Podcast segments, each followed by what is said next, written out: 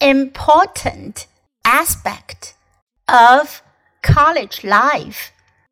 It is perfectly possible to organize the life of our colleges in such a way that students and teachers alike will take part in it in such a way that a perfectly natural daily intercourse will be established between them.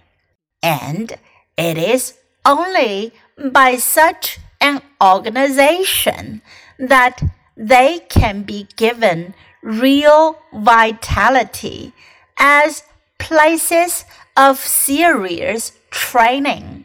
Be made communities in which youngsters will come fully to realize how interesting intellectual work is, how vital, how important, how closely associated with all modern achievement. Only by such an organization that study can be made to seem part of life itself.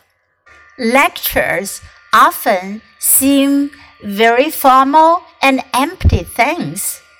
Recitations generally prove very dull and unrewarding.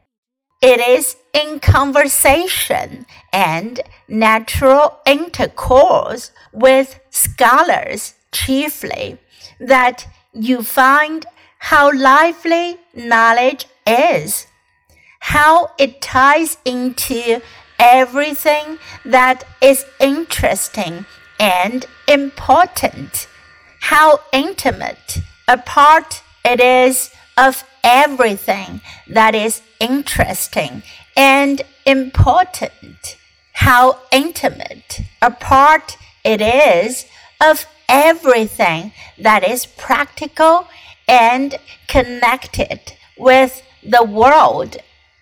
Men are not always made thoughtful by books, but they are generally made thoughtful by association with men who think.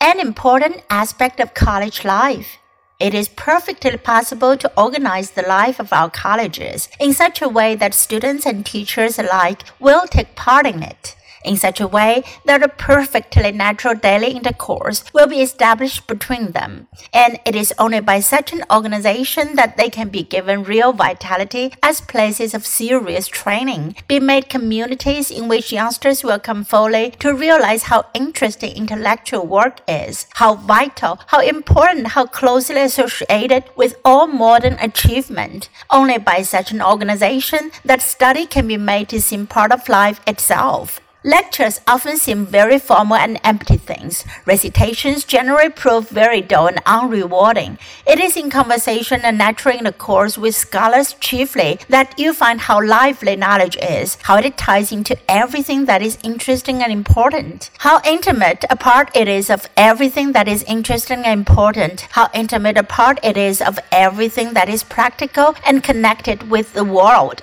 Men are not always made thoughtful by books, but they're generally made thoughtful by association with men who think.